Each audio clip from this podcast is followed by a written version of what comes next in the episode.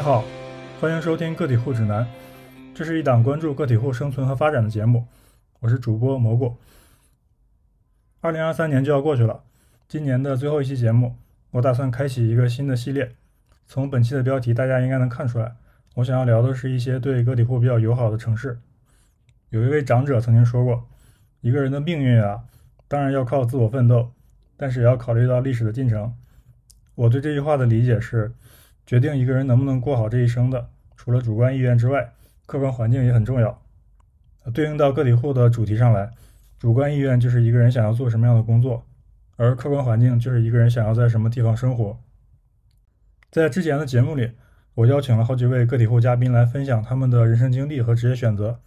过程中也聊到了一些关于环境的话题，但总的来说聊的比较抽象，更多还是局限在社会环境的层面。对于具体的生活环境，比如一座城市的气候怎么样，饭菜好不好吃，打车租房贵不贵，呃，这些就很少提及了。但对于一个想要成为个体户的人来说，到哪儿去跟做什么是同等重要的问题，或者说他们至少应该得到同等的重视。嗯，因为环境对人的影响是巨大的，无论你的目标是打工、创业、上学、考公，还是当个体户。找到一个适合自己的生活环境都是大前提。我相信围绕这个话题，应该能聊出不少对大家有价值、有启发、有帮助的内容。这也是我下定决心开启这个新系列的主要原因。嗯，寻找个体户的风水宝地，第一站想跟大家分享的是一座我非常喜欢的海滨城市——珠海。嗯，既然要聊珠海，自然要请几位懂珠海的人。那咱们就闲话少说，欢迎本期的三位嘉宾，来自珠海的豆制品 Jason 和犀牛。哎，你们你们要不要简单介绍一下自己？我跟豆制品比较呃有有这个共同的标签，那我俩呢刚好是另一档播客叫发条咸鱼的算主播吧，然后它的特点也是一个 base 在珠海，然后关注城市的一档播客节目，那所以某某种程度上今天是串台。因为当时就是说我们要聊关于个体户这个话题的时候，我们两个人都。嗯，想了一下，因为我们两个人都不属于个体户，然后于是又，呃，把我们的常驻嘉宾犀牛，然后给请过来，然后一起参加到这次的这个播客中。对，大家好，我是犀牛，然后我是一个个体户，然后经营的店的话，主要是以咖啡和汉堡为主，然后呢，呃，算是发条咸鱼，就是每隔一段时间就会上来的一个嘉宾。所以的话，听到这一次这个主题的时候，我跟豆制品第一反应，我们已经在微信上面有大概聊了一下，就是说，哎，觉得这个关注这个话题还挺有意思的，所以的话，就也很荣幸可以参与这次的录制。对，呃，其实我也特别荣幸啊，这绝对不是客套，是真的非常荣幸。因为当我想到这一期节目的时候，当当时我就处于一个一筹莫展的状态，我很想找找几个真正懂珠海的人来聊聊天，但是我发现我身边没有这样的人，所以我就只能通过一些其他的方式。但但我非常幸运，我我在那个小宇宙上一搜，一下子搜到了一个专门关于珠海的播客，然后 只有这一个，对，然后我就在那个我看上面，呃，豆制品留了一个极客的 ID 嘛，我就去上面留了个言，然后他就答应了，然后我当时很开心，我就感觉就是可能珠海几百万人口，我可能请到了三个最适合聊本期节目的人，因为因为有两位是。专门做一个关于珠海的节目的主播，然后另外一个人还是一个真正的个体户，对我，所以我觉得真的非常荣幸，就是很感谢你们来跟我录这期节目。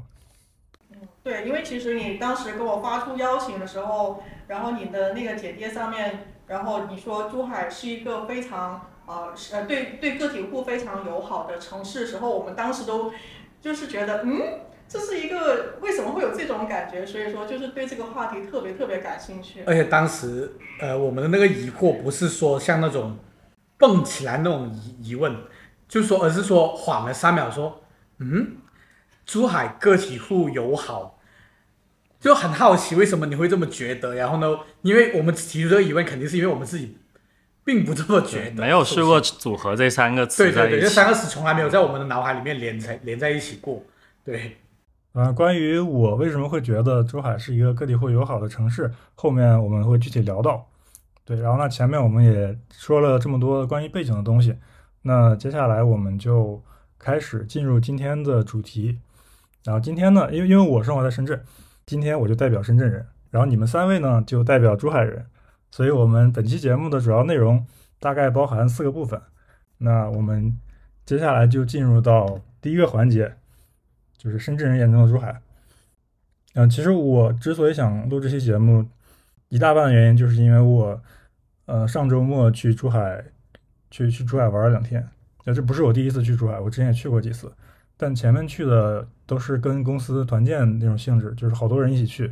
然后时间啊、活动范围其实都比较受限，所以我当时就没有对珠海留下一个特别深的印象。这次是我自己，就是所有的行程都是自己规划的，然后所有想去的地方也都是自己找的，所以可能会对。呃，这个城市有一些更加深入、更加个人的体会。然后另外一点就是，当我，呃，我是从去年开始做播客，当我开始做这个节目之后，就是我自动获得了一些新的视角。就是出去玩的时候，其实也开始能观察到一些之前注意不到的细节。嗯，所以这也是为什么我就玩了两天，呃，当然获得了一个很好的旅游体验。同时，我也得出了一个自己的看法，就是珠海这座城市，它对个体户。非常的友好，然后我得出这个结论的一个最主要的感受就是，嗯，我在珠海吃了好几顿饭。首先，这几这几顿饭每顿都会很好吃，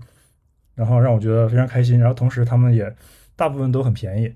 然后我作为一个从深圳过来的人，就觉得，呃，珠海简直是一个怎么说美食美食之都或者消费天堂吧。没有顺的朋友在，所以我们没有意见。我在吃饭的过程中，我在观察，就是这个这些饭店的。老板或者服务员，然后以及我住的酒店的这些人员，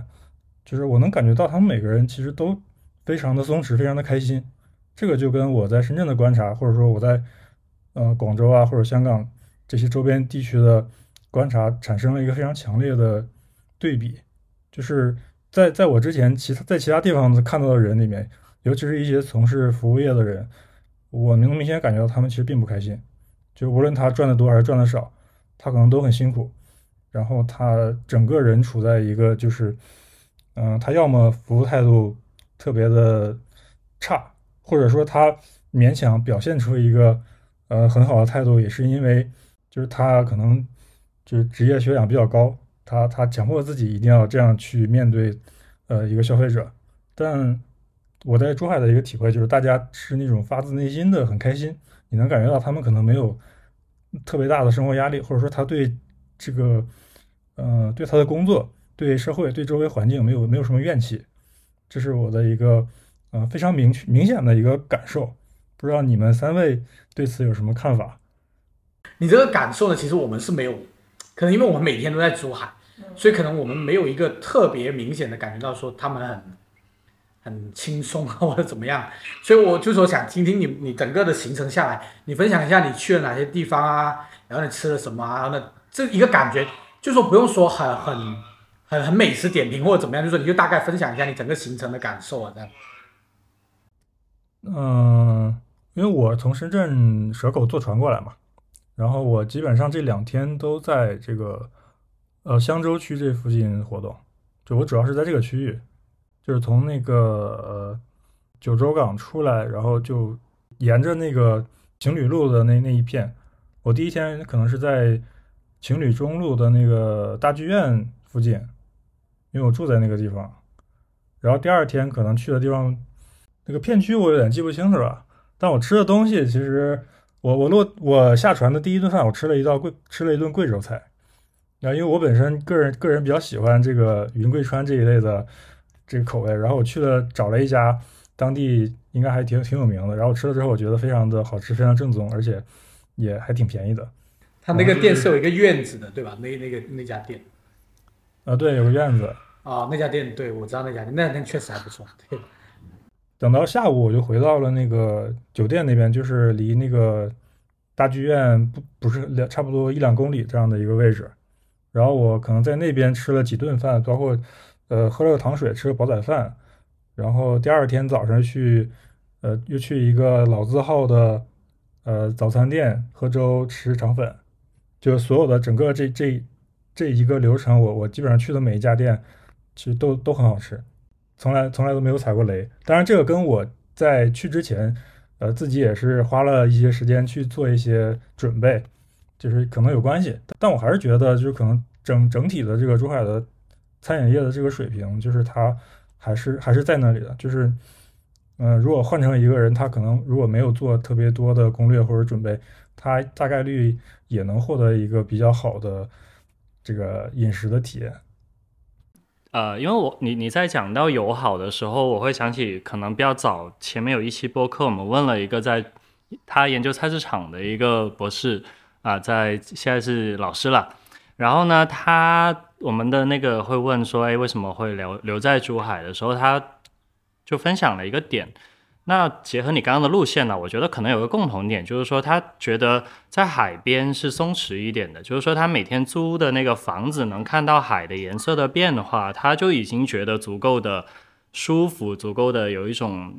没那么紧张的一些感觉。就是我觉得海能给，包括沙滩能给人带来的这种。感觉可能，呃，就会多少把那个让人觉得很累啊、很不开心的那种感觉给给去掉。然后我自己是在横琴工作嘛，然后呢，我的一个感受也是，就是我其实是在别人的旅行目的地里工作的。然后是不是这种某种程度上也会让人感觉，哎，其实我不用那么的，就是卷呐，那么的累。当然，你们俩的一个 看法是怎样？我觉得你你你这一次自己来的这个选择的路线还比较一反常态，就是不是常规来珠海的指定路线。因为珠海这个城市呢，被很多外地来的游客，它是有呃，它是有指定路线的。不知道你们公司之前团建是不是去了指定路线？就例如就是长隆。然后接着就是过关去澳门，新乐度，真的吗？就是非常非常指定性强的这个，但是呢，因为你说你从那个九州港下来之后，然后沿着整个呃情侣路，呃一路就是可能呃。就是就是把你这两天的这个行程，就是呃划划划为在这个范围之内，我觉得是一个非常休闲的一个城市吧。因为珠海本身原来就说它自己是浪漫之都，所谓的浪漫，就是其实多少也跟这个情侣路是有有有关系。对，对我我是非常非常休闲的一个旅行，因为就是我在广东也生活了好多年了，然后就是我就肯定不会像一个其他地区的游客一样，就是去按照一个。呃，所谓的可能比较主流的一个路线吧，在路线这方面，我其实没有给自己设定什么，就是一定要去哪儿，我就是来休闲，所以，所以我的活动范围其实并不大，就包括我去一些周边，我也不会去看什么攻略，我就是自己，呃，就比较随随性吧，就想去哪儿就去哪儿，可能我更多的是，呃，先先锁定一些我想吃的东西，然后就再再根据他们来去规划我这一天的行程。我感觉可能很大的一个原因是因为，就是这个行程在深圳是没办法形成一个行程的。这什么意思呢？就是说，你去的那个确实是很中心的一个区域。正常来说呢，这个区域呢，在深圳的话，它可能中间大概率的串联都是商场、高楼，对，或者高楼。然后，但是在珠海的话，你看到这个区域的楼都是很矮的，你就而且绿化相对来说也还不错。因为我也是经常坐船深圳跟珠海来往的，它其实那个对比还挺强烈，就是说，你一下船可能你就看到一片很开阔的地方，然后呢，你住的话也住在一个这样的地方，你整个行程的话也是在一些深圳没那么容易找到的，不是说深圳没有大城市它肯定什么都有，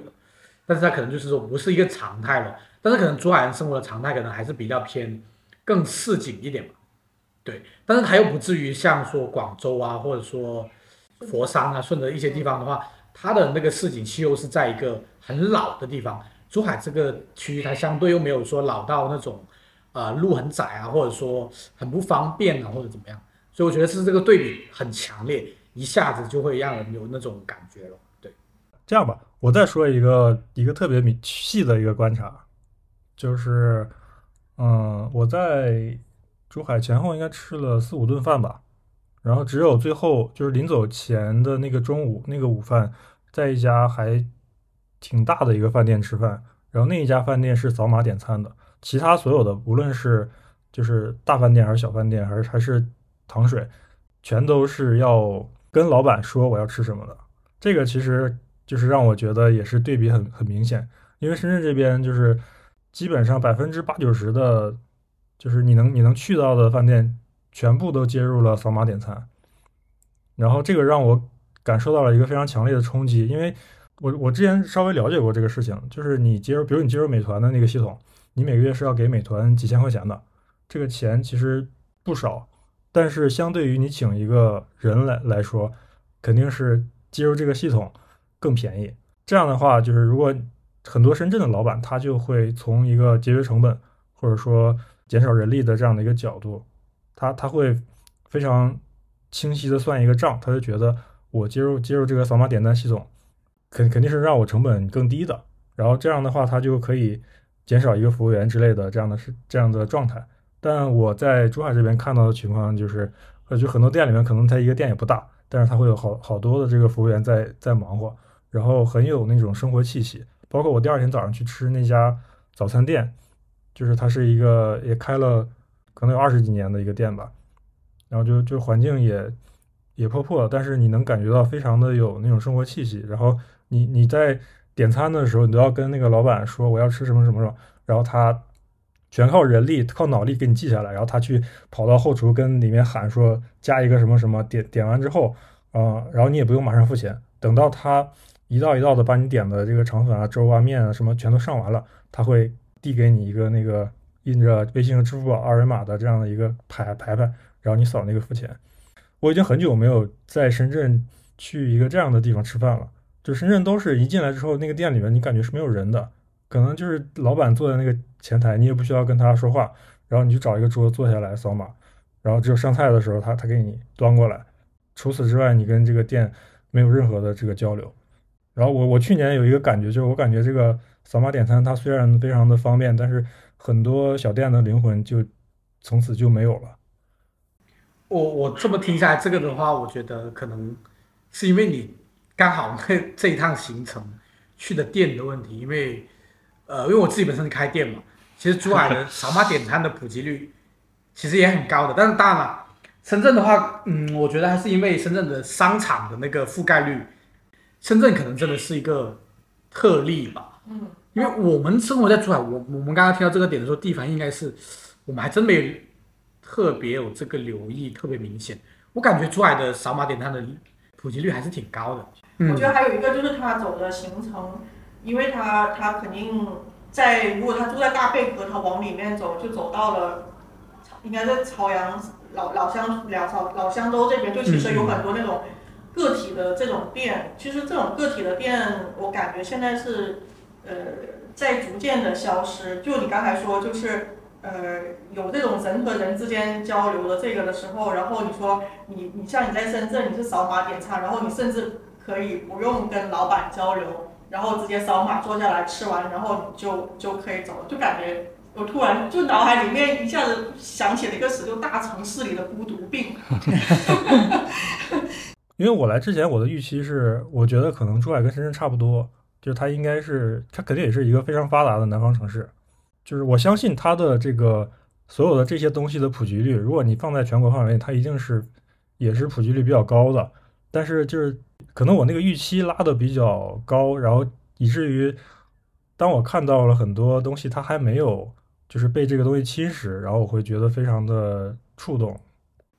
就是开头很像，就是说我听过很多来珠海上学甚至打工的一些人，他们会说我的哇，起码是个经济特区，又在深圳隔壁、澳门隔壁，期待很高。然后结果当然就是所谓的失望，或者有点这个怎么楼都没有几个高的这个。十年城市样子没有什么变化，然后结果就是没那么喜欢。但你的结果是反而不一样，你觉得诶挺多值得珍贵的这种小的点在那儿，然后整体的体验就特别友好。我没有猜到这个结结果，但是我听你的描述，我的感觉哈，其实特别像我去澳门去走。街串巷吃点东西的那个感觉，我也想说，对，跟我最近去香港的体验很像，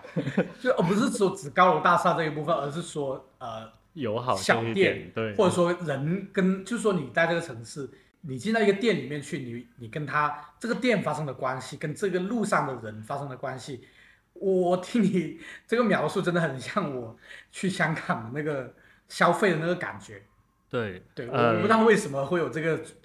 错位在里面，可能可是可能是我们心态切换了，就我们作为一个当地人，在自己的城市，跟我去作为一个游客，有新鲜感啦，对吧？然后有一种情情景的切换的时候，我能感受到那种善意跟呃这种细节的捕捉是不太一样的，就是一种熟悉跟陌生的接受。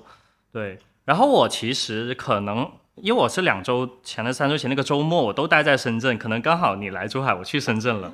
我去干嘛？我去深圳的无车日，然后我去我体会到的深圳可能也是很不一样的深圳。那个时候他们在那条路，对吧？把车赶走了，然后放了几块冰在那个冰斑马线上面。他们就是蛇口一个很成熟的老社区里边做的这种社区活动。我当时也感受到他们特别的友好，特别友善。不过你说到的这种好吃的和这种不用扫码点餐的，我就确实也不太能体会得到，因为呃，我也属于说去到一个地方想去呃吃到这种社区感的这种这种人。我觉得这个可能也是我们有一个前提，就是我们用有有这样一个心思去发现，这个很重要。然后呢，有了这么一个前提之后，这种。友好的空间、友好的店、友好的个体户，它就涌现了，就相对高、高频率的出现一点。对，对我我觉得这个是，呃，也是因为像你刚刚开头说的，就是说你也是开始录播客，或者说开始关注这些方面的时候啊，那你从一个观光旅游的方式变成了一个呃有自己的方式去看一个城市之后，你再去旅游的话，我觉得是会收获更多的乐趣的。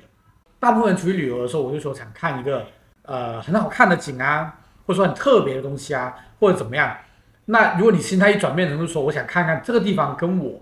来的那个地方有点有什么不一样的时候，那它就是有另外一种乐趣在里面了。我觉得更多的是可能确实是因为有有你有发现一些东西的眼光之后，你可能看到的东西也不一样。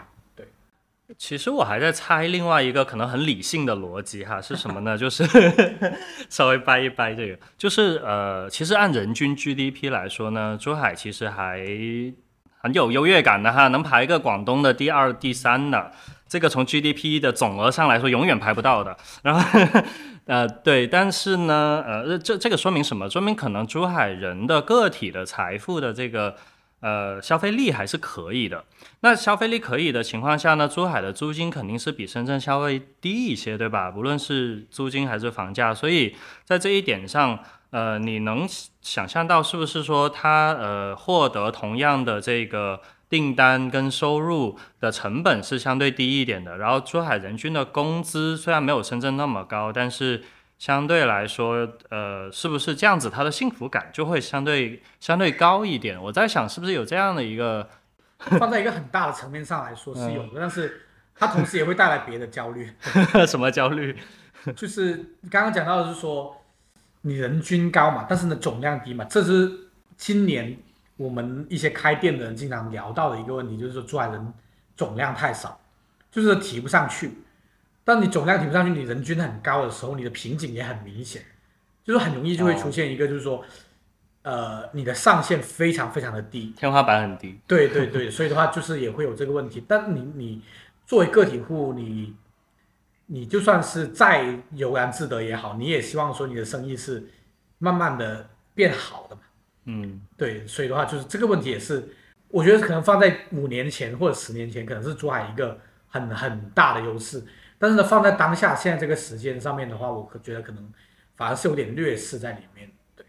但从另外一个角度，从人们的角度里面看，那当然他刚刚提到的那些点的话，我也能理解，对我也能一能能感受得到。那天刚接触你的时候，你不是跟豆制品刚聊的时候聊到这个话题的时候，那天晚上我在前半个小时刚跟豆制品吐槽完，我在深圳去了一家本地名店，而且是连锁的，就是说还挺挺多人去的，很热闹。然后呢，我们在一个很著名的一个区域，实在是找不到东西吃了。然后呢，我们就去了一家，它的业态是开的比较晚的，然后呢也很出名，也听很多朋友提过。然后我想说再差也不会怎么样吧。然后进去之后，真的全程一边吃一边在吐槽。出来之后，甚至带着有点愤怒啊，就跟豆子饼稍微吐槽了一下这个点，就是说深圳确实吃东西这上面确实很难，真的很难很难。就是不知道怎么形容那种感觉。大城市它一定会有很厉害的店，它一定会有很天花板的、很高级的、很高档的，但是平民老百姓吃的东西里面来说，深深圳确实让我挺失望的。对对，我感觉我们好像已经可以提前进入到第二个环节了，就是聊聊珠海人眼中的深圳。刚刚犀牛犀牛表说的这个事儿，其实我非常认同。嗯，你提到了一个词儿叫连锁店，然后其实我对这个事情也有很深的体会，就是明显感觉，就可能不止在深圳，可能全国都是，就是尤其是一些大城市，就最近这些年，好像生意全都被连锁连锁店赚走了。然后那些独立的只有一家的门店的，他们的经营变得越来越艰难，就是那种可能开了十几年的老字号的一个一个店，它最后可能因为各种，比如扛不住这个租金，或者说。成本太高，它就关门了。这个是让我觉得特别可惜的，因为我我为什么说我在珠海吃到那几家店让我感觉特别好，是因为呃，在我刚来深圳的时候，其实深圳也有很多那样的店，然后我是一路看着这些店逐渐的凋零，逐渐的倒闭，然后我的心里面特别难受。然后所以当我在另一个城市里面重新找到这种感觉的时候，会觉得很熟悉，然后那个感觉又回来了。所以它它会给我那种非常好的这种体验。我觉得深圳有一个最大的问题，就是它的租金太贵了，就不是已经有点不合理了，然后就会导致可能除了那种就是大财团下面的连锁的餐饮店，其他的店就是很难活下去了，因为它一个店有可能是不赚钱的，但如果说你旗下有一百家店，你靠着其中某几家的这个利润就可以就是可以养活这个集团，然后但但剩下那些店只是你在扩张你的这个版图。提升你的知名度，然后它是这样的一个更大的一个生意的模式，然后但但对于那些就是我只有这一家店，我就想好好的把它做好。对于这样的老板来说，可能他面临的一个生存环境是非常恶劣的。这可能就是很多呃外地的游客，或者说包括深圳很多本地人也开始觉得，在深圳吃一顿饭真的是太难受了。就是很多时候你你可能只是想简单的吃一顿便饭，不需要花很多钱，但是你想得到一个对得起。一个广东餐厅的品质的这样的一个店，但是你很难找到，就是大大大多数人面临的都是像你们说的那种情况，一边吃一边吐槽，就不理解为什么他这样还可以活下去，然后还能赚很多钱。这就是我想顺应你那个话题，就是呃，因为我其实我去深圳不是很多，但是呢，我我我每次去深圳我都很苦恼关于吃饭这个问题。那我就说他排队这个事情我就不说，因为。因为我每次去，呃，大部分时候去是，呃，自己去参加一些活动，然后就自己一个人，那我可能会更喜欢点外卖。但是我我会发现，就是这个当然这个问题不仅是深圳的问题，就是你去到一些稍微大一点的，像省会城市啊，或者是更加大一点的那种二线城市的话，打开外卖，你会发现基本上是那几个品牌，你会去到不同的城市，看到都是同一品牌被占据了前头。然后你想吃吃什么时候想去找一些当地特色的时候特别难，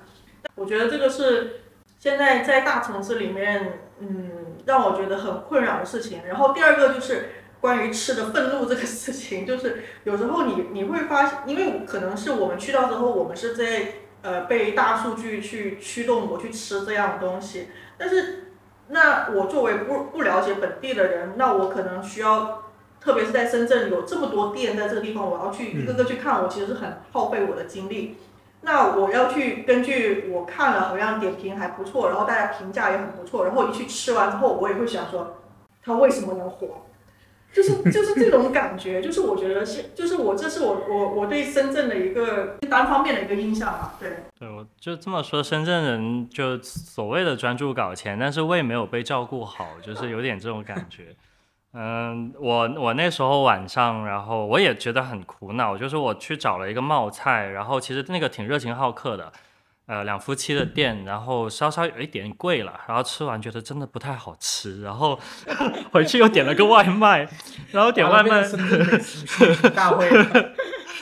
就可能可能没有发没有发现的眼光，然后点外卖点了什么呢？菜篮的什么牛肉。嗯，什么什么那个对越南粉对，然后我就觉得哎，这个起码有菜篮两个字可以赋予一点希望，但吃起来还是平平无奇，但可以接受那种。对，所以可能就是就像你说的这种情况，确实是一个一个印象吧。嗯。但是我觉得深圳其实，呃，因为珠海刚才前面就是也有讲到好几次，就是深圳离珠海真的很近。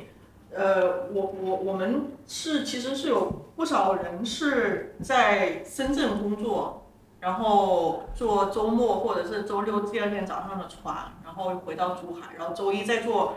最早的那班船，然后又回到深圳去上班。好，我听说深圳有些公司的规定是周一早上可以十点半，哎，那班船好像十点半啊，就是这种吗？对对对，哦就是这种，就是为了照顾大家的那种。对，所以说其实拉的拉的还还挺近的。我记得我们有一个那个嘉宾，他是做芯片的，然后他就有讲说，他们当时好像呃游说那个呃就是那些专业人才留在珠海的理由就是。在深圳赚钱，在珠海生活，然后两地又拉得这么近，就是当时会有这对对深圳有这样子的印象啊。但是因为我本身去深圳的次数不是很多，对，嗯看 Jason 和犀牛上面，除了吃的这个吐槽以外，还有没有其他的印象？我最近还有一个，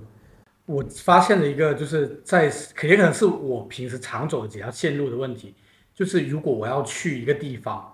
我坐地铁其实是时间最长的选择，它只是因为它是最便宜的。对，真的很久。对，但是在深圳坐地铁去哪里都很久，我感觉。但是你打车，你发现其实它没有那么远啊，为什么地铁就会拉得这么远？然后呢，我一开始我会觉得说是因为这个城市的规划规划的更远、更超前，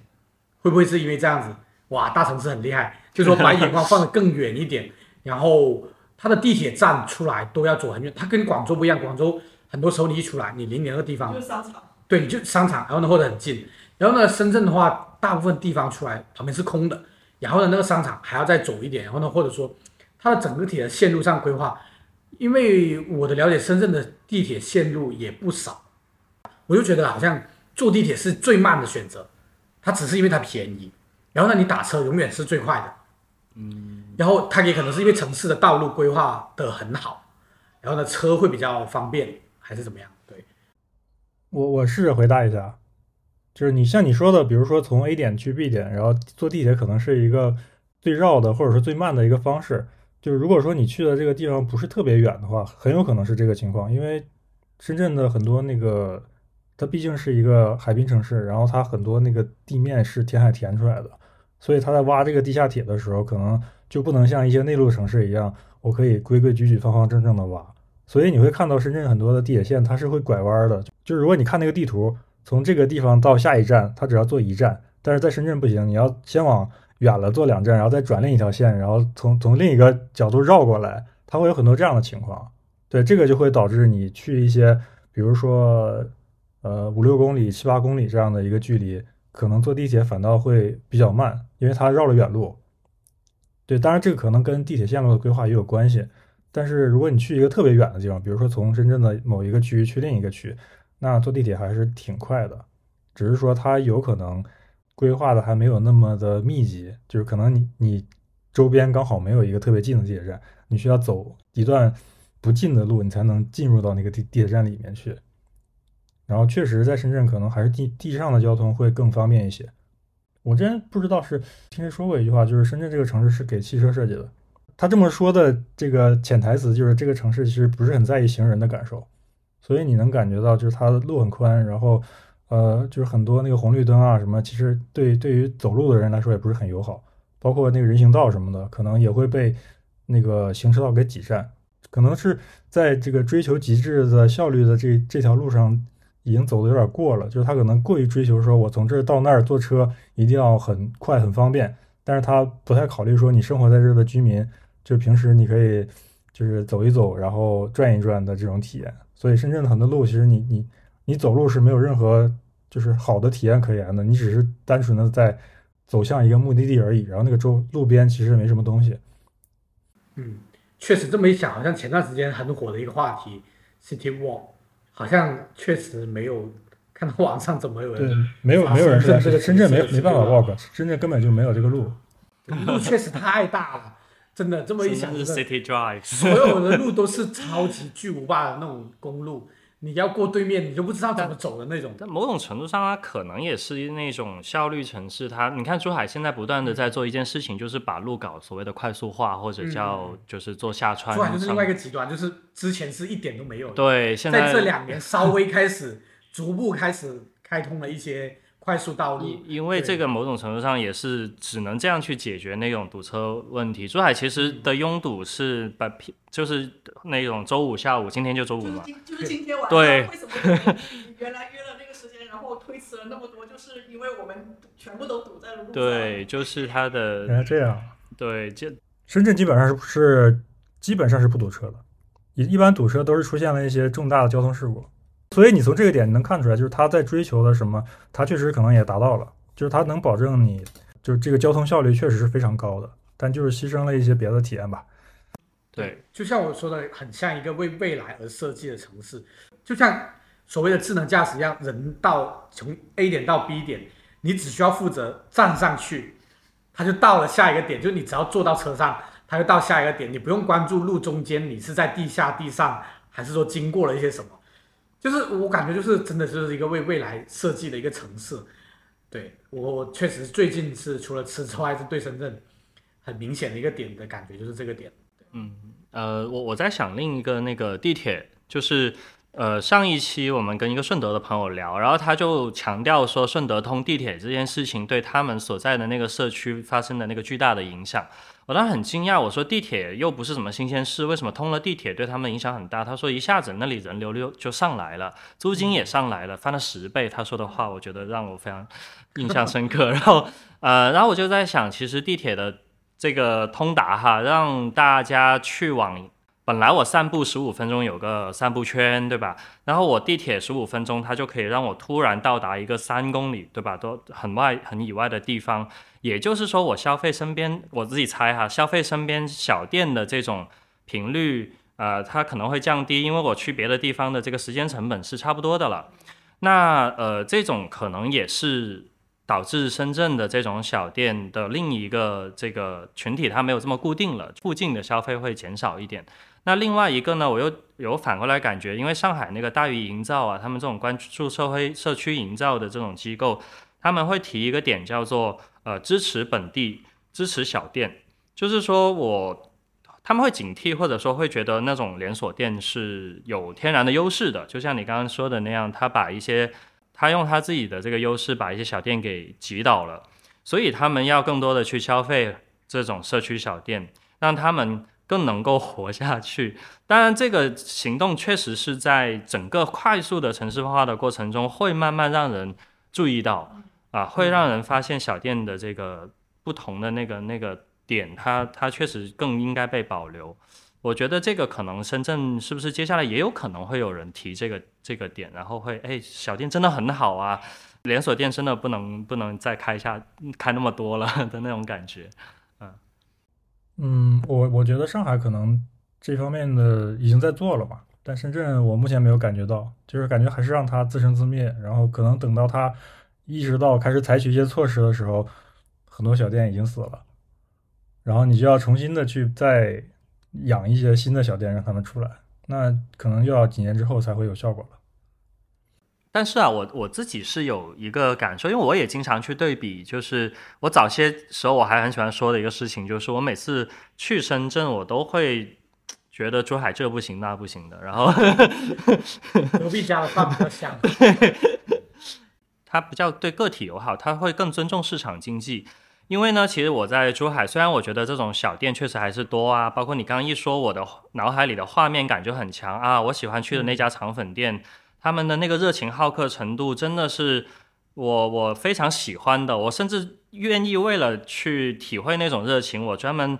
去吉大吃个肠粉。就吉大跟我那个地方坐车公交的话要半个多小时。那但是我觉得深圳的那个所谓的友好啊，我是觉得他会给机会给到。呃，一些嗯，就是有能力的个体或者有能力的一些市场单元。举个例子，就是我一直很喜欢讲的深圳的建筑设计，它是愿意开放出来做国际的呃竞赛的。那国际竞赛当然除了国外以外，深圳为什么深圳聚集了一批本地的，就是很多事务所愿意在深圳开？啊、的原因就是他的很多作品在深圳是靠你作品说话的，我名不经传没关系，专家认可我这个作品，我就能在深圳拿到作品设计的钱，甚至能落地在深圳。而这个时候，我跟珠海的一些规划圈跟设计圈的朋友聊，他们就说这个在珠海是不可能的。珠海的这个东西被很多的一些既有利益的一些东西给占据掉了。但是这个点上面，我觉得对于啊、这个事务所这一类的个体户，你也他有他也有个体嘛，就是是相对来说是是友好的。当然，我觉得这个行业的区别了。对，我还想到一个可能不太正确的，就是欢迎珠海的朋友来来来来讲你们的感觉。就是我我自己我们的这个工作里的这个同事啊，然后呢，经常就是我有一种感觉，我不太能卷动他们。虽然我也一点不想卷哈，但是最近我们工作压力有点大，然后我想稍微卷一下他们，根本卷不动。他们经常给我一种感觉，就是五点了要下班了，其实还有差不多一个小时，然后他告诉我已经下班了，明天再找我了。这我知道他在开玩笑，但他每次透露出这种丧丧的气息，以及说什么呢？就是整天就是哎，事已至此，先吃饭吧的那种感觉，就是活生生的在你的同事的这个眼中、口中、行为中体现出来之后，我就发现，嗯，我觉得确实确实是一个这个大家相对开心一点，因为。你说在深圳，可能大家觉得努力真的是有对应回报，我拿了那么高的工资或者怎么样，他可能愿意拼一点。但是在珠海呢，真的就是我刚刚犀牛刚刚一直在点头，但 他不知道他的他作为一个个体户老板，他们的同事卷不卷得动。哎，其实刚刚就是讲到这个点的时候，我就是疯狂的点头，就是确实在珠海，因为毕竟我个体户，而我是一个创业者，那你相对来说很多东西你会更上心一点，这个是一定的。然后呢，当你想去做好一件事情的时候，你确实会发现，这个方方面面的阻力吧，或者说大家的一种向心力的话，那种愿意一起跟你一起卷的那种态度的话，确实是会有很大的区别的。我觉得这个区别是建立在一个什么情况？就比如说我在深圳，我卷，就是有很多的机会可以抓住，就说因为机会很多，如果我卷的话，我就很容易抓住一个。嗯，但是在珠海的话，你机会不多，你可能只有十分之一的机会。那在这种情况下的时候，你的机会相对没那么多，你很卷，你可能你也不一定有机会可以抓住。所以的话，逐渐逐渐的话，它也会变得相对来说，就所谓的就是说啊，开心一点嘛，开心一点就好了。下班了，看看去海边散散步，然后呢去公园散散步，那快乐的一天又过去了，对吧？对，反正也没机会，那我没必要那么那那么对，说说起这个啊，我觉得其实还有一个点，就是说你刚刚说到去公园散散步这一点，它可能现在每个城市都在呃倾向于说我做多一点这样的休闲空间，但珠海在绿化在修公园这件事情上，他的热情是从来没有降低过的，所以热情到，然后前阵子没有办法，然后已经是就是出台规定说不允许再修公园。确实，像比如说我们现在正在录播课，我们门口外面河对面就有一个社对区小小的社区公园，对，然后呢，就说整条这条我们门前是一条河，这条河上面可能就只有个两公里不到的一个距离吧，这两个河岸河岸两边已经有超过十个社区公园了，光是球场就已经有超过五个，那那就等于说下班了就去公园打打羽毛球嘛，然后呢就海边散散步嘛，然后对就一天就快乐的一天就过去了。像珠海很多店也很早关门，然后呢很早的大家就已经，即使你是服务行业的，你也可以很早的进入到一个自己个人生活的一个状态。我想问一下蘑菇，就是呃，深圳就是你的同事或者你的朋友里边，你觉得就是下了班能看到落日，呃拍一个晚霞，这种算不算很奢侈？就是可能在大城市里，很奢侈。呃，是这样的，基本上绝大多数人都见不到，然后能见到的有一小部分人，他也不是因为下班早，是因为他那栋楼刚好可能是朝西，他他他他坐在那儿，他楼层比较高，比如说他三十多层，他那个工位旁边是落地窗，可能那个太阳落山的时候，他只要一转头就看见了。呃，这个我深有体会，因为我的上一家公司就是这样一个得天独厚的位置，它在那个深圳前海的一个很很高的写字楼里面，然后我们楼层也比较高，是四十多层，然后每天那个落日我们都能看见，但是我们看完它之后还是要继续工作，然后等到天黑了再下班。但是能看一眼，那个幸福感也还是挺强的吧？嗯、那个确实很幸福，因为如果说天气特别好的时候，你能你能发现大家都在发朋友圈，然后可能在其他地区工作的人会非常的羡慕，就觉得这这伙人好像生活的挺惬意的，但其实可能大家下班时间是一样的。背地里还在加班。是，我我自己觉得，嗯，尤其是夏天，我的幸福感会特别强，因为黑天黑的比较晚一点。然后现在天黑的比较早吧，一下班虽然你按时下班，但天已经黑了，我整个心情都不太好，就是对，所以这是为什么我特别喜欢夏天的一个原因。对 很影响。嗯，对，整体上我们的对深圳的一个感受印象吧。对，哎，刚刚 Jason 说到那个卷的这个话题，其实我我还有一个体会，就是可能在去年或者说更早之前，可能确实是你说的那样，就是相对来说你在深圳，如果你呃放开了卷的话，你可能会得到更多的收益，或者说这个收益获得收益的概率会更大，然后所以就会导致大家愿意卷，因为这这个卷本身是一个比较反人性的事嘛，就如果没有什么好处的话，没有人愿意卷。但为什么深圳整个城市给人一种这样的感觉？它多少还是因为，就是只要我卷了，我就能有一些得到一些很很大的收益，那我才愿意做这样的事情。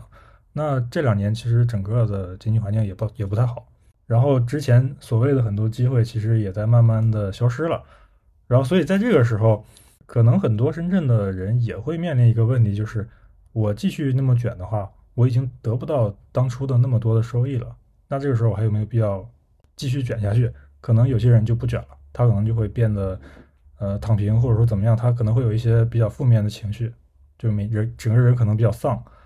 然后这个时候我就是我我拿深圳人和珠海人做一个对比，我就感觉就可能同样你呃付出很多的精力和时间去卷，已经得不到那么多的收益了，但是这两两个城市的人表现出来的状态还是不太一样。就深圳人会有一些失落，他会觉得嗯好像我本来可以得到的东西，我现在得不到了。然后我整个人会处于一个很很丧的丧气的这样一个状态，然后然后虽然他也没有之前那么上进那么努力了，但是他并没有因此像珠海人一样就变得快乐或者变得松弛，就他们也并不会因为说我得不到那么多收益，然后我现在可以早点下班了，他就去逛公园或者说去打羽毛球，他可能还是会像以前一样，呃，在公司呃待到很晚，或者说提前下了班也是赶紧回家就。就看电视或者或者是对着电脑刷手机之类的事情，他并没有因此改变他之前的那种生活模式，他可能还是处于一个之前的那种状态，然后就会导致，我是觉得这样的是比较亏的，因为一方面你已经得不到更多的钱了，但是同时你也没有像其他城市的朋友一样，可以享受一个更加惬意的生活。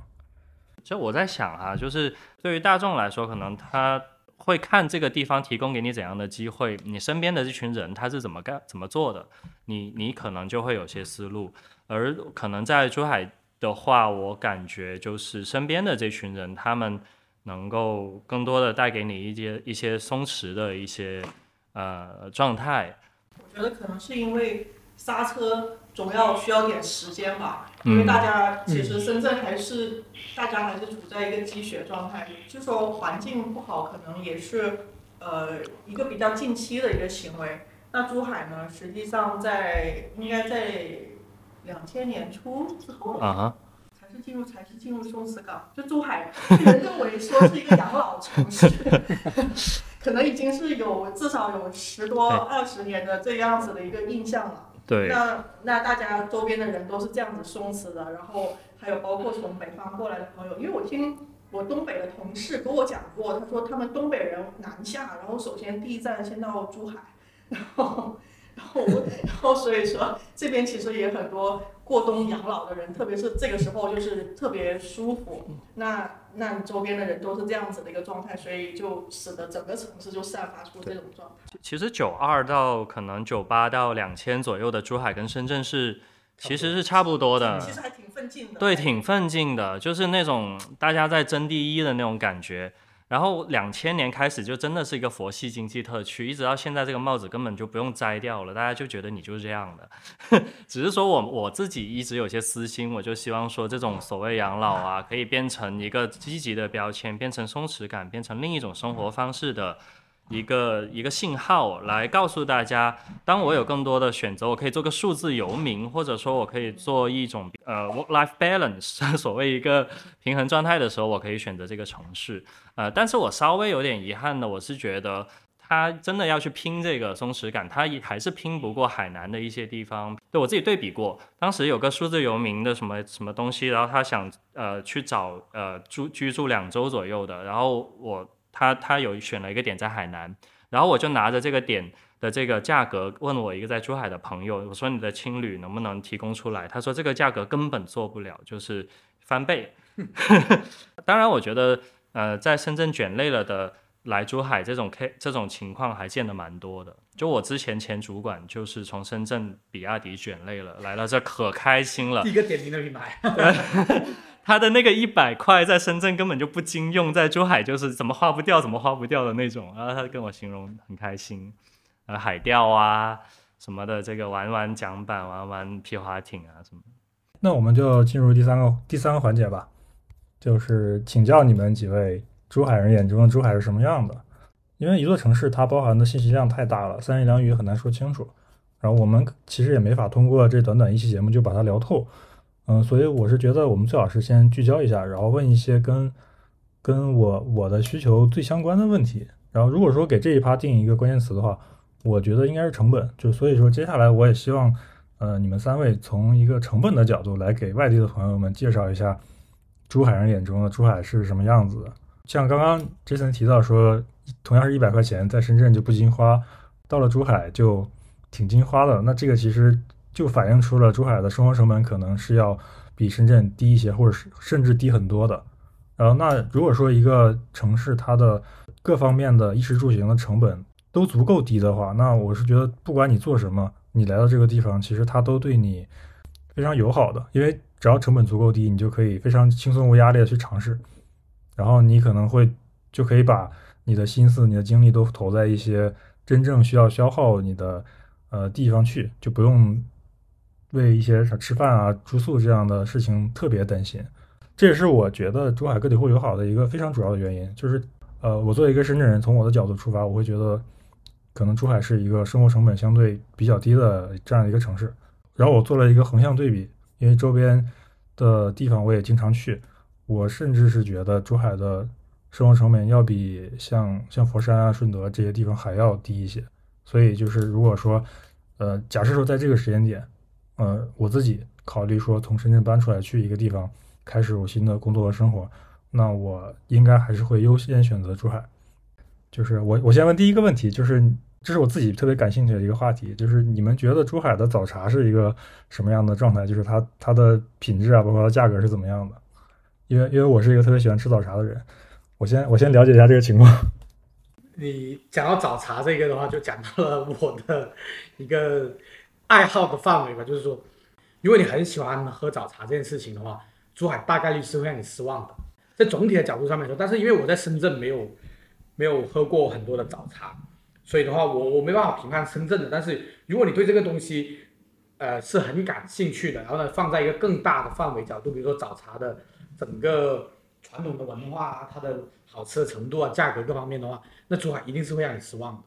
但是你说在整个珠海里面有没有好吃的？那还是有的。来来来，这里我要补充一个点，我不能打击一个想来珠海，这个无论工作还是退休来的一个积极性。是这样的，犀牛呢，它是移动的美食宝典。那所以呢，你认你借着这一次你就认识它了之后呢，你绝对不会在。珠海吃到不好吃的几率也远远降低哈，那那而且有个好处，我自己是把珠海周边的早茶归为珠海的早茶的。为什么我可以这么说？其实因为珠海它它去哪儿都相对那个车程都是可接受的，就呃一一脚油门真的可以很方便去到一个地方。那确实呃早茶珠海特色它确实不强，是因为珠海跟中山同源叫香山嘛，但是它的这个。你看，顺德厨出凤城，点心师是出自中山，中山的早茶还是非常非常，呃，值得品鉴的。那所以呢，我觉得，呃，早茶爱好者，呃，慢慢的从珠海摸索，哎，发现，哎，中山比珠海好吃，这样。嗯，就是其实珠海相对来说，当然不是跟深不是跟深圳比，就是说相对整个珠三角的城市来说的话，嗯，它的本地人人口占的比例是很低的，对，所以本身早茶这件事情的话，说实话，在我们这个年龄段的这一辈里面来说的话，其实，在珠海已经早茶没有那么受欢迎，或者没有那么成为一个常选择的项。嗯。可能以前我记得以前我小时候，或者甚至放到我高中、大学的时候，呃，甚至就是刚出来工作的时候，一五一六年的时候，早茶的话可能一年平均下来还能做到一个月一次，但是现在的话，说实话都可能好几个月才喝一次早茶。我今年就只喝了一次还是两次。对，所以的话，而且加上你这个本地人口喝早茶的人口，如果你比例没那么高，你能养活的茶楼的数量就那么多，那它慢慢就会变成了就只有这么几家。那这么几家里面，它分为几个档次，就是贵的、中间的、便宜点的，它就已经分得很明确。所以的话，你当天你有什么样的需求，大概率大家都知道是去哪几家。对，因为珠海是一个很小的城市，但是，嗯，按照刚刚的一个推断，就是说整体的一个吃的的水平上面来说，可能还是比深圳好一点嘛。因为在深圳，我很少看到商场里面、shopping mall 里面的话，好像我很少看到喝早茶的店。它其实有，它也是连锁店，就对点都德比较少啊这种。但在珠海的话，有一些呃商场里面，它还是会有一个本地的呃的分店开在里面的，然后呢做的也还行。嗯，就我作为一个非广东人，其实我也不敢说我对早茶有多高的要求。我觉得可能我也不是那么特别的懂。但是，呃，一六年我决定来深圳定居的时候，其实喝早茶是我是对我吸引力非常大的一个点。所以我对这个事儿其实很看重，我当时恨不得一周都去吃一次。然后那个时候，其实深圳也有很多比较老字号，就做了十几年的那种非连锁店的茶楼。就是我刚来的时候是那样的一个环境。然后有一家店我经常去，也开了很多年了。然后等到我搬来深圳的第三年的时候，然后突然有一天我从那儿经过，然后看到门口立了一个牌子，说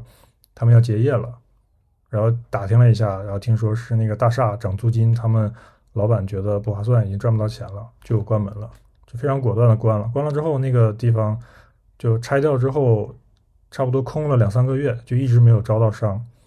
然后又过了差不多一两个月，那个地方变成了点都德。这个是我的一个非常个人的一个一个一个事情吧。然后，但这样的事情其实在深圳发生了特别多，就是差不多就那一两年之间，你会发现很多的那个老字号的茶楼都关门了，然后最后都变成了点都德，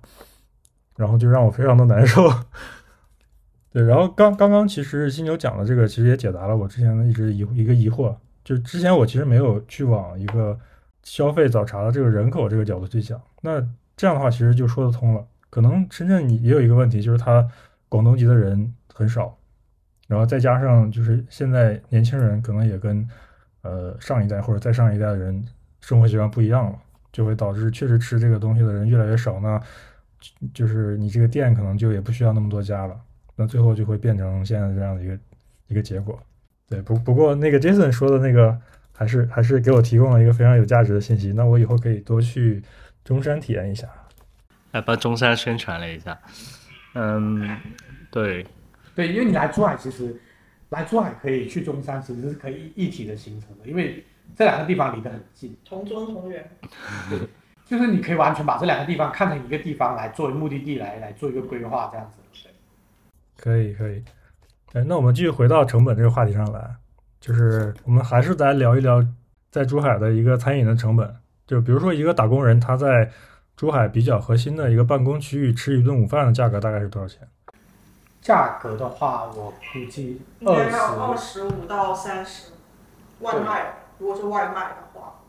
呃，不管外不外卖吧，我觉得如果你是在一个办公的核心区的话，其实珠海没太有办公核心区这个概念。对，那里的话可能就是嗯二十五左右了，嗯我觉得二十五左右是能解决的。就是棋棋子，如果说到店里面的话，可能你能吃到二十多块钱的吧。差不多。嗯，对对。这是也是普遍大家在珠海消费一顿午饭的一个一顿午饭的一个心理的一个一个期待的价格吧。对，嗯，但是因为珠海现在企业在往外搬，就是珠海有好几个呃企业待的地方，一个是高新区，我现在就在高新区，然后第二个的话是往斗门方向走，然后第三个应该就是 Jason 在的行情哈。对，那我在的高新区，因为它是属于一个类城中村的那种地方，实际上我们公司旁边就有个村，就是每一个每一个那种呃企业的那种园工业园区旁边都有一个村。然后那个村里面的物价就会便宜。那像我们如果去村里面自己吃饭的话，那也就是大概十五十五左右。然后便宜，其实你要是只是吃纯素的话，呃，去到十二都可以。假如说你还可以吃只吃一份肠粉，那可能七块也可以啊，就这样子的一个物价。因为作息的原因，因为我现在作息已经更颠倒。就是之前的话，我还是挺常，在十一点。十二点这个区间吃午饭的时候，我曾经有想要做过一个，就是说午饭就到店吃的，然后呢，它价格在二十块左右，甚至二十块以下，一个好吃的，是你愿意很想吃的一些店，想做一个一个名单。然后呢，我现在这么后来回想一下，其实现在都还有，还还还那几家店都还在。就二十块以下能吃得到，二十块左右吧。嗯，对，还是还是有的在珠海。对，但是普遍的话，现在更多人选择的，或者说更容易出现在大众视野当中的，我觉得现在都已经接近三十块了。对，都其实还挺高的。对，对啊。这个比我预想的要稍微高一点，但是也也算合理吧。因为现在深圳就那种纯纯粹的办公区。就是周边都是写字楼的那种地方，如果你中午想吃一顿饭，想吃饱，然后吃的还可以的话，可能要四十块钱以上了，大概是这样的一个情况。啊，因为我之前就是我拿一些普通的饭店，就是不是说我们日常上班去去解决一个午餐问题，就是一个正正经的饭店那个物价去比的话，我是觉得珠海的物价还是比较便宜的。因为比如说我我吃早餐那家店，它它基本上所有的东西，不管是面还是果条还是粥都是十块钱，这个东西就即便它在那个位置不是特别的中心，然后它可能店面也不是那么的新，把这些所有的东西都算进来，你在深圳如果有一家同样状态的一个店，它也不会卖的这么便宜，它至少也是二十二十几块钱起。其实我在想，可能这个要看那个每个人他有没有那么的。所谓的精明，就是说能够发现，呃，好吃，然后性呃就性价比比较高的这种这种小店，呃，就拿我自己作为例子，其实横琴很靠近澳门嘛，然后大家众所周知的贵，然后，呃，举举个很简单的例子，在横琴的所有麦当劳都没有穷鬼套餐，也就是说你没有办法吃到那个十几块又有饮料又有汉堡的。套餐你都随便买一个就是二十往往上走的，所以某种程度上你在深圳麦当劳你起码能吃到那个，对吧？那呃在这样的一个情况下，我依然能找到十多块钱的一顿云吞啊，这个是我摸索了很久，还不是我主动去的，还是我朋友告诉我，哎，那个荠菜饺子比较比较好吃，后面我就发现了那个东西，呃，它性价比就就很高，所以我觉得可能是一种要。就是自己去发现，然后才能找到的一个一个点。就我平时也是一个比较经常到处吃的，所以深圳我还比较熟。呃，我觉得就是如果说我大概是这样的一个感官的话，可能我身边的人他在这个，就如果说他是一个平时不是很花时间在这方面去去研究的人，那他可能要在这个吃饭上花更多的钱。就之前我我也提到嘛，就是我为什么觉得，呃，珠海的这些。餐饮业的从从业者，他整个人都很表现出一种很开心的状态，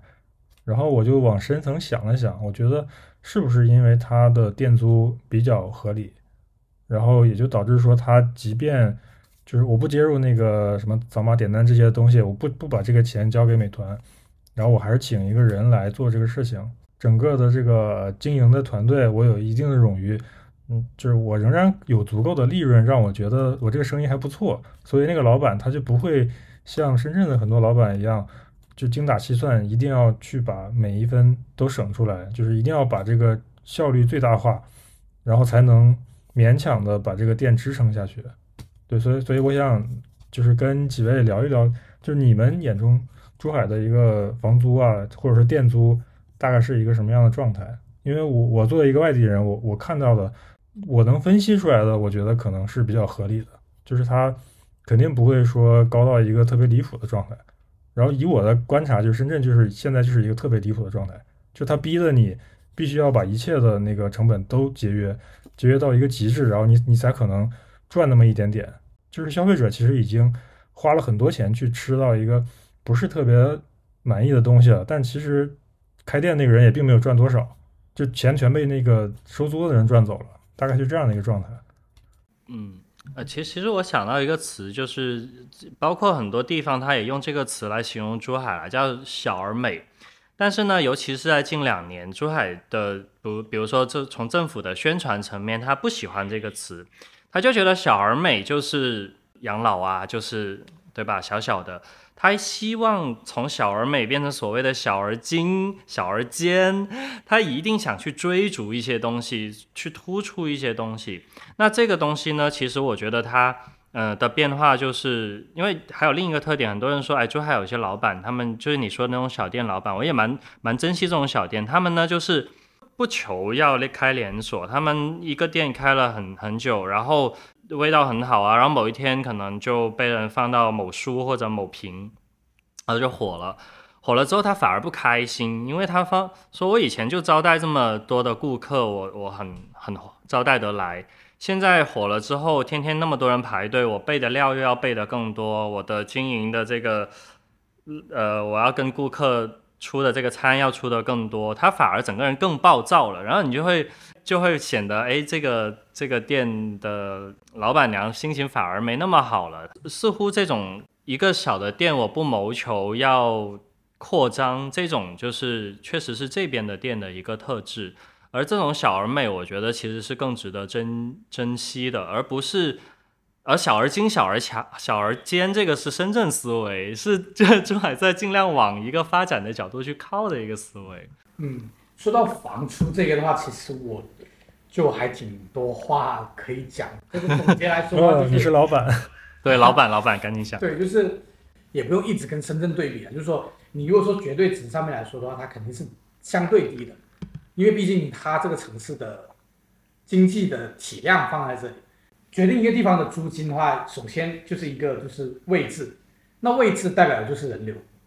那另外一个就是这个。物业所属的是属于哪一类型的物业？它是那种沿街的老的商铺呢，还是说是新型的底商呢？还是说是呃呃商场的周边呢？还是说商场里面？大致上可以分为这几个范围嘛。里面来说，如果要对比的话，你只能单相对应的拿这个出来跟另外一个城市的同类型的商铺去对比的话，如果你按照单个的获客成本来说的话，其实珠海是很高的。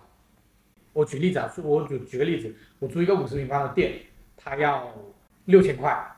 然后呢，在深圳租一个五十平方的店，呃，同等类似的地段，类似的一个一个城市地位的一个地方吧，就是客流量比例来说，同一个地方的，那深圳可能举个例子，比如说它要一万出头或者怎么样，嗯，但是呢，你很可能在珠海，它的人流，比如说它一个星期，它只能做。一千单，我举例子啊，这个数字完全是随口说的。但在深圳的话，它这个店它可以做到八千单。然后呢，只是说你在做这个八千单的时候，因为你附近相对来说，比如说珠海，它高楼大厦少，那也代表它的铺位一定数量肯定会少。那你商铺的数量少的话，它其实这附近的竞争也会少。那你在做八千单，那你同行在深圳做八千单，你同行也做八千单，那你想要竞争过他？所以你会觉得他在计较，把成本降得越来越低，所以东西越来越难吃。他可能不是因为纯粹的因为房租，因为是因为竞争的关系。就比如说这一单你赚两块钱，那我就赚一块八。他很很多情况，他为了省成本，深圳可能是放在这个角度上面去评论，但是在珠海呢，是因为不不是跟别人竞争了，完全就是因为这个区域的人流不够。我觉得每个城市有每个城市的的的的情况，人流不够，是不是这个竞争的程度就没那么大，所以就不会去想两块要变一块八这种？啊，不是，我我想说的是，它可能在同行的竞争没这么大，但是呢，你的存活几率也没有变大，是因为你的客流量变少。你能懂我意思吗？比如说深圳这个区域十家店，它一共的客流量是一个月是十万，然后呢，但是珠海同一个区域，你只有三家店，但是呢，你的客流只有一万，你十分之一的客流，但是你的店的数量是百分之三十，按照获客成本来上面来说的话，其实珠海的房租是不低的。我举个例子，比如说刚刚我讲到，比如说同样一个五十平方，相等的一个城市地位的一个地段，在珠海比如说六千，在深圳是一万二，但是在中山的话，它可能只要一千八到两千。这是一个很很真实、很真实。我说的这个价格是我大概了解的一个基础。你说的道理我懂了，但但是我觉得，呃，你可能对深圳的物这个租金有一些有一些误解。我来举一个比较极端的例子，这个也是我一个亲身观察，就是在我我上我上一个住的房子楼下是一个商铺，就是整个一层都是各种各样的店，然后它有什么奶茶店，有小吃快餐。然后，然后就几年前，突然有一天，那个地方开了一个湖南特产，就很奇怪的一个店。那个店面大概就十平左右，就进去之后很很细的一个窄条，然后里面两个人在那卖一些土鸡蛋或者是腊肉之类的东西。然后我还挺喜欢在他们家买东西的，但是每次客单价很低，因为我只买一点点，就是回家就够吃了，可能花个二三十块钱就够了。然后你也知道，深圳人好多湖南人嘛，所以我估计他应该是看准了这个人群，所以开这开这个店。然后他那个店开了大概两三个月就就倒了，倒倒之前我跟他我跟那个老板问过，我说你们这个店租金多少钱？他他一说出来给我吓死了，他说他那个店一个月租金五万，十平米。然后然后他说周边整个这个楼就是这个情况，那个地方确实人流量挺大的，但是它它不是一个特别核心的商圈。然后我当时就感觉我说如果是这租金是这个水平的话，那就是你得不到什么好东西的，就是可能那个比如说你按这个租金体量。有可能奶茶店是能赚钱的，比如说奶茶店大家每天都喝，然后他也不需要一个很大的店面，他每天出单量特别高，然后他能赚到这个钱，然后那个商铺的那个业主就会觉得，我希望所有的那个做生意的人都像奶茶店这个利润率，然后他就用这个来去算他的那个租金，他这样来租给这个卖湖南特产的，那这个湖南特产的人他就想破天他也不可能赚到那么多钱，我当时觉得你这个老板是不是有？当时怎么想的，就敢敢接下这个这个店，然后后来他说那个店里面那个人他也是打工的嘛，他说我也不知道老板怎么想的，然后很快那个店黄了，然后中间后来变成了一个卖可能糖炒栗子还是什么，然后又后来变成了一个卖鸭脖，反正就是都撑不了几个月，然后最后那个店连同他楼上的那个店一起被重新装修变成了肯德基，一直活到了现在，反正我就感觉就是像像这样的租金，可能只有肯德基这样的国际连锁巨头才。才耗得起，就是他可以接受说，我我把这个店租下来，我觉得我有可能能赚到这个钱。但如果你就是一个普通的店，你真的一点机会都没有，就是已经到了这样的一个特别极端可怕的一个程度。就是那个东西，你你想想，你都不用去开店去体验，你发挥你一切想象力，你可能都觉得我我在这儿开店，我不可能挣到钱的。嗯嗯，我大概明白你这个意思，就是说你按照这个绝对值来说的话，赚肯定是低的。我刚刚也说。但是你按照这个比例，人口说实话，真的就是说珠海还是这个症结还是在这个客流量太少这个点。我我理解，就是可能你作为一个本地的做生意的人，你会觉得这个租金并不是那么的便宜，或者说你觉得它比较贵，就你当然希望它能再好一点。但是我我是觉得可能就是可能我也承认它。如果你去跟什么中山或者周边其他城市去比的话，可能珠海的租金相对还是要贵一些，但是它仍然处在一个可能合理的范围内，就是它没有那么过分。但是我是觉得深圳已经有点就超出那个范围太远了，就它已经不是说我们在比较一个呃纯粹的人流量，或者说你可能达到的这种这种营业额了，就它已经有点在把你往死路上逼了。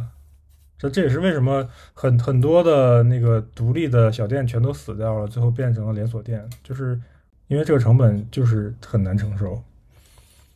以前刚刚讲这种情况，就是那种极端租金的那种，我上一次听到的，比如说一个店，然后呢它面积不大，然后呢讲出那个租金之后感到震惊的。上一个听到的就是香港租金，香港租金肯更对更高，对它那个高不讲说这个城市更发达或怎么样，因为它可能也是资本。化的更严重一点，因为你永远都能看到 TV 上面，比如说讲某一家店倒闭。上次我们录那个早餐那个系列，也是因为讲到一本书，那本书里面第一页第一章提到，就是说一个开了一百多年的茶楼要倒闭，所以他才写这本书一个故事的引出。那香港这种故事比比皆是了。然后呢，我要讲就是有一家店，它也是这样子，它因为它搬了五次，它是二十四小时营业的，然后搬了五次，他老板已经不在店里面了，他还坚持开，是因为伙计。这种故事的话，可能就是在我们这边听的比较少，这种很极端租金这种。但是，我我抛出这个点，我是想说，就是说，因为我们刚不是一直在讲个体户啊，包括东西会变得越来越不好吃啊，怎么样？但是你们有没有发现，在香港跟澳门呢，它好像受这个的影响，当然一定会有，因为我们也看过很多的香港新闻，比如说什么房地产啊、连锁店啊逼死，什么那街边小店的这些故事，永远在发展的过程中，永远任何一个地方你都能听到的，即使再往后再往更小的城市去，它一样会有一样的故事发生。但是呢，相对来说，你们发现这两个城市它受到的这个的影响，比我们的想象中要小，它发展比我们超前。很多年，它也经历过我们这个阶段，但是呢，依然到目前来说，我们都会觉得它在个体户这些小店上面的保护上面、保留上面会比我们这边要好。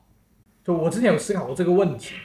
我跟杜志平私底下我们聊的时候，我说的是不是一个地方他对于食物的一种看待吧？我我后来总结了几个点，就是首先就是香港，他没办法煮饭，他能煮饭的人却很少，他房子里面不支持他这个空间。去做煮饭这个行为，那你要经常出去出门吃，那你经常出门吃的话，那你对外面的吃的要求就会很高，那很可能在开店的那个人，他也是经常要出门吃的那个人，所以的话，他自己对于食物的这个整个要求的基准也会更高一点。那在我们这边的话，可能就是我们经常提到的一样，就是说，比如说啊，我发现我最近这个月在吃的上面的开销变得越来越大了，那我下个月我就在家里面带饭。这个是很常听到的一个一个事情，但是呢，在香港，我有问过一些香港的朋友，在香港，如果你想要带饭的话，是不太现实的一个一个一个行为。那又回到刚刚讲到餐饮上面这个来说的话，因为现在很多人吃东西的话，觉得说我开店，我追求利益，但是我自己做的东西我自己不吃，或者说我附近的街坊也不吃，我就是外卖上面，我我在某点评上面放上去，来吃的都是一些距离几公里以外的，或者说甚至更远的一些。我不认识的、不相关的，平时也不会打照面的一些人，但是呢，你在其他的一些地方的话，我们举个例子，就是说跟我们更近的，不不是不是香港、澳门这种地方，广州，那它很多的街坊店保存的、保留的也很好，各方面也很好，那是因为很多他很熟的街坊，他的亲戚朋友都会吃那家店，那的话就会造成你对于这个食物的看待会不一样，那你就会在做它上面你会更用心，我觉得这个影响也很大。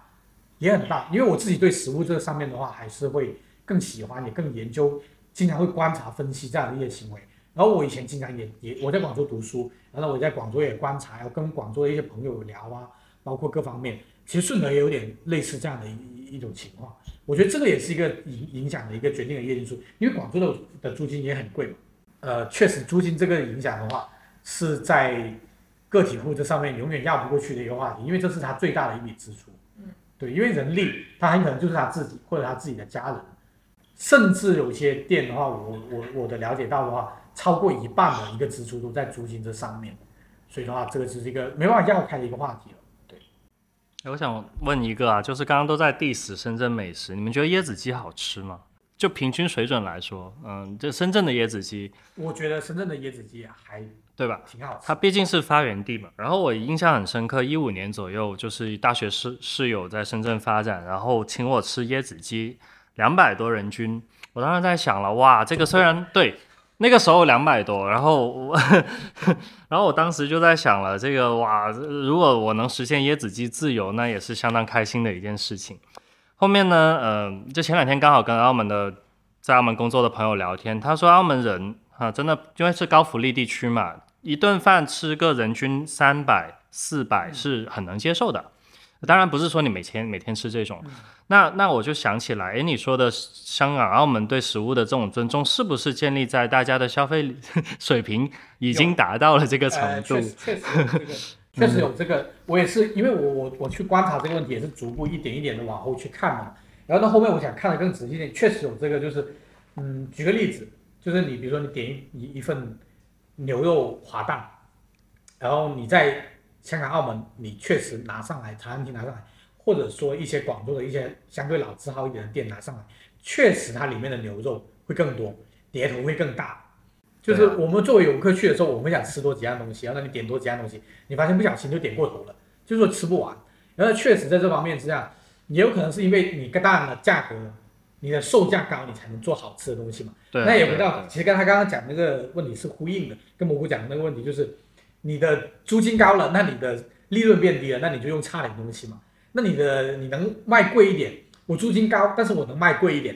那我也能把利润提上来，那我也可以做得更好一点。确实也有这个因素，所以它是一个很综合的一个因素，不单只只是说租金这一点去影响到它整个。所以我在想，这种小店倒闭啊，它是不是也是不忍心加价？就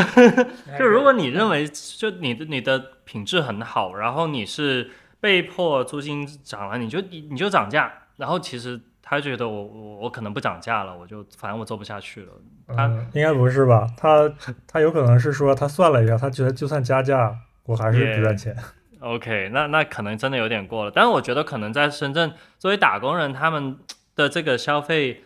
的时候，他们还是有一点要要算一下的，所以他们不会说呃很轻轻松松的就愿意去花一个呃相对高一点的价钱去支持这个美食，就就自己吃好一点。这一点可能大部分人。会不会不太那个？我是觉得，就是可能过去这些年，就是因为发展太快了，就导致大家其实心思根本就不在这上面。既不是说他不在乎吃，也不是说他，呃，没有花心思去研究，他可能就是心思都在别的地方上。就比如说大家都在搞钱，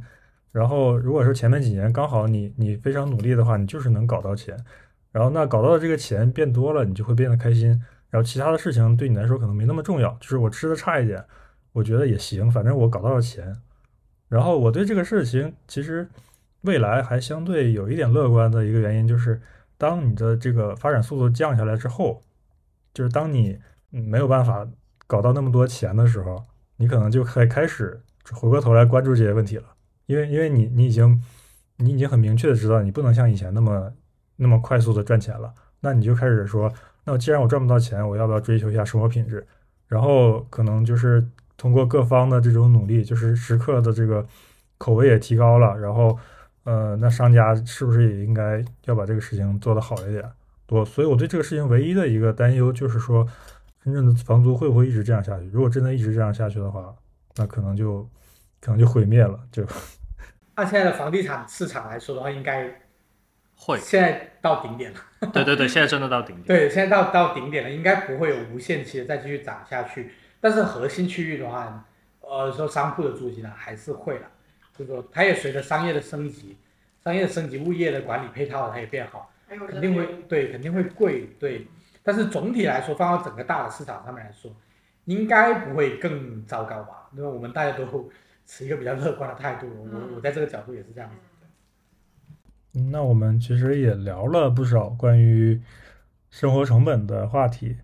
那要不然我们就进入今天的最后一个主题，就是每个人分享一个珠海这座城市你觉得最特别或者说最吸引你的点吧，然后用这个来呼吁更多的朋友来珠海旅游或者说来定居。我要想一下。豆豆制品先讲。我刚刚我我发言了这么长一段，我得缓一缓。是说那个在珠海觉得比较新奇的一个点是吧？嗯，对，其实其实我问这个问题就挺宽泛的吧，就只要你觉得这个跟珠海有关系，然后同时是一个你觉得很好的、比较正向的一个一个方面，都可以讲一下。我觉得其实是一开始你你在讲说珠海的这个人情味的这个这个东西，虽然说珠海是特区，但是我觉得它是小城市，呃，就是我觉得它它在它的老城区依然保留了那种烟火气的那个感觉，是我呃最喜欢。前面我们讲到珠海建了很多公园，那珠海其实老城区原来的绿化也很好，就是两排的那种大树，然后就是天气好的时候，透过那个光，透过那个树叶洒下来，然后你在那个老城区里面散步，然后这个是一个让人家觉得非常舒服的。那么呢，也有不少就是人。呃，包括我们自己，其实之前也有做过关于珠海老城区散步的一些一些内容吧。然后我觉得这个是一个让我觉得珠海是一个比较有魅力的一个点吧。然后第二个的话就是珠海的海边，就是它应该是珠海呃中国很多大多数城市沿海城市里面，应该是能快速直达海边的城市之一吧。那嗯，么，嗯，因为我家就住在海边嘛，就是在青旅路的头部的那那那个片区。现在青旅路已经延长到横琴了，你家那里是中间。真的吗？呃，我我我实际上在之前有一期也有讲过，就是我很喜欢在一些不太炎热也不太寒冷的时候呢，呃，在珠海骑自行车。呃，珠海呢，它其实是个山城，就是它其实自行车呢就会，虽然说有些爬坡你会很辛苦，但是呢，就是呃下坡的时候，然后有那种冲俯冲的那种感觉，然后又有海风吹过的那种感觉，是让我觉得很很舒服，就是。它是，我就觉得珠海它就是一个嗯比较生活的城市吧。如果说你说要是过来旅游啊怎么样，我觉得珠海可能不太适合。除了珠海三峡适合打卡之外，我觉得 我觉得其他的珠海不太适合是一个旅游城市，不会像西安，不会像洛阳这种地方哦，我有很多点点可以看。我刚才跟您说的那些点，可能在很多人眼里觉得啊，这这算什么东西？你就带我来看这种东西。但是我觉得，如果说你要是在这里生活的话，你会觉得被这种气息包围，你会觉得很舒服。因为我自己工作是，呃，一年有一半以上都要到外地出差嘛，然后，呃，就是当我每次回到珠海的时候，我都觉得啊，好舒服啊，就是有这种感觉。对，对，刚刚窦志平讲这个，我有个感受就是，呃，珠海是一个比较能够让你把一种生活方式内化的一个城市，就是说你住着住着，你也能找到自己很舒服的一个状态的一个城市了。那刚刚讲海岸线啊，海边，其实那个岛屿，如果你喜欢海岛，喜欢这个。那珠海镇简直是你的天堂，因为这里有两百六十二个海岛，呃呃，是真的是个海岛之城了。那呃，还有一个就是说，如果你是喜欢旅游的话，我觉得珠海本身很适合，但不代表说你在珠海去旅游，这是一种方式。为什么说适合？是因为这个地方就在这么一个位置，它隔壁就是香港和澳门，所谓的陆路相连啦。你去澳门旅游，就是你去后花园散步一样的这种状态，是很奢侈的啊。当然，呃，我们朋友就有一个这样的一个一个，他就去澳门就是散步的一个人。那呃，包括你周边啊、美食啊、什么车程啊，都还是很方便。那我觉得这些都是蛮好的一个城市特点。其实我这么听下来，其实好，我差不多是他们两个人的一个总结吧。嗯，刚刚都是你说，就是说，如果你来抱着一个旅游的一个态度的话，可能珠海不太适合。确实，就像我最开始就说，如果你只是来逛景点啊，你想看一些很惊奇的东西，因为珠海的海也不蓝也不漂亮，对吧？呃，也没有很漂亮的山让你爬上去俯瞰整个漂亮的夜景，它的晚上也没有很好的那种灯光啊，什么各种各样的东西啊，就是那珠海它也没有说一个自己很特色的吃的，因为大家都在广东的人都知道，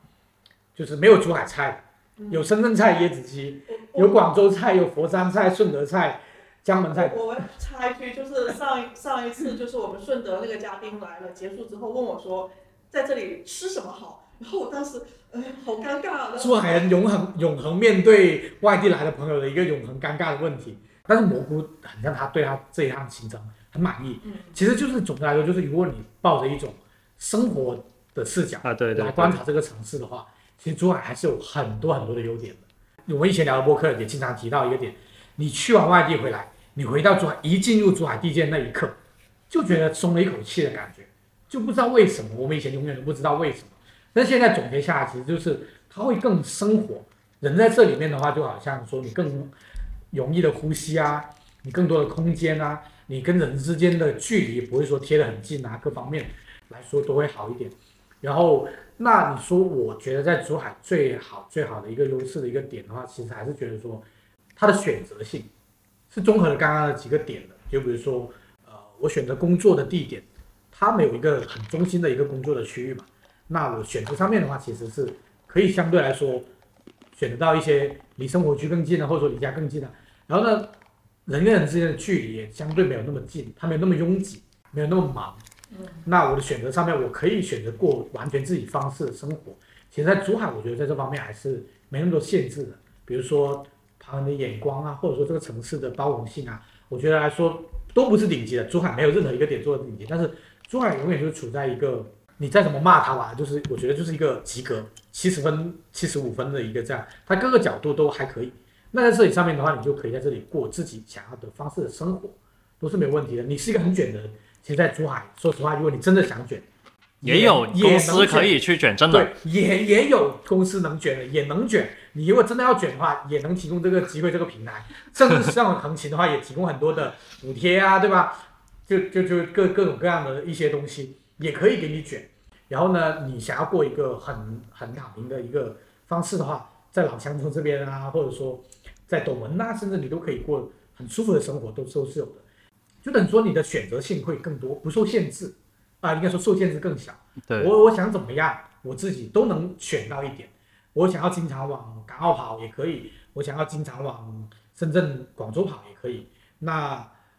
就各方面都，我觉得就是说，怎么样的人在珠海都能找到一个自己更喜欢的生活方式。这也是我自己当时选择从外面回来珠海啊，或者说在这里生活的一个方式。那在我自己个人很个人的角度上面来说，那因为我从出生长大，现在工作一直都在这个区域，我平时出晚上出去吃个饭喝个凉茶，每个店的老板我都认识，然后我都可以闲聊几句。包括刚刚我们录之前，我去打打包烧鸡，然后呢也跟老板聊了几句，他最近的生意非常的火爆，火爆，就这个转变从一个每天晚上只有可能五六桌人，那现在变成了就是说排队的一个状态，然后呃就各种各样的话，那对我自己的角度来说的话，我我每天出门都在一个我的舒适圈里面，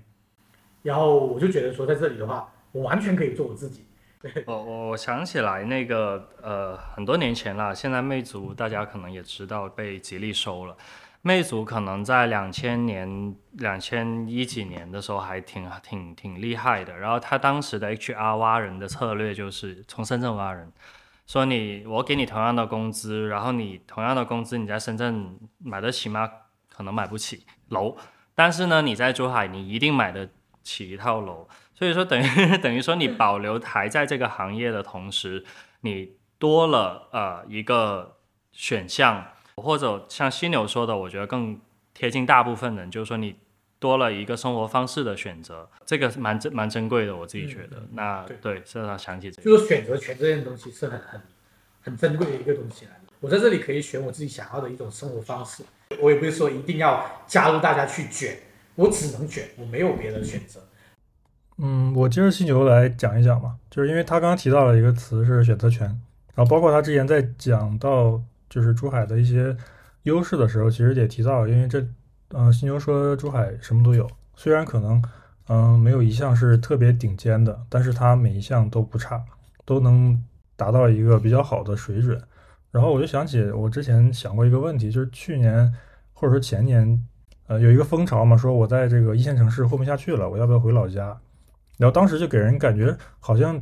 这个世界就变成了一个二元对立的，就是你要么在北上广深去卷，要不然就回老家去到另一个极端，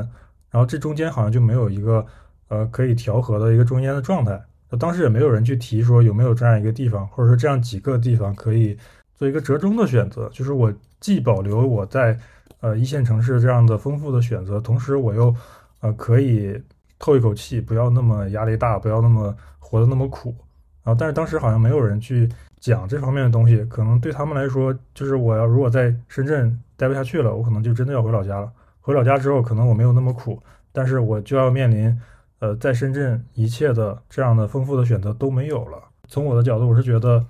中国一定是存在着一些像珠海这样同样提供丰富的选择，但它又不会让你有那么大的呃生活成本或者压力的这样的城市。尽管它有可能你当然要付出一些代价，比如说你可能你的收入会降一些，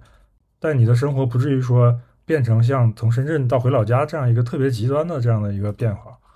对，所以这也是我觉得珠海特别具有吸引力的一个点。比如说一一个深圳人，他习惯了深圳的生活节奏，但是他突然有一天觉得我不想在这个地方再生活了，我想去另一个地方，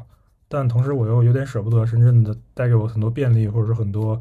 呃可能性。那这个时候，如果他来到珠海，可能是一个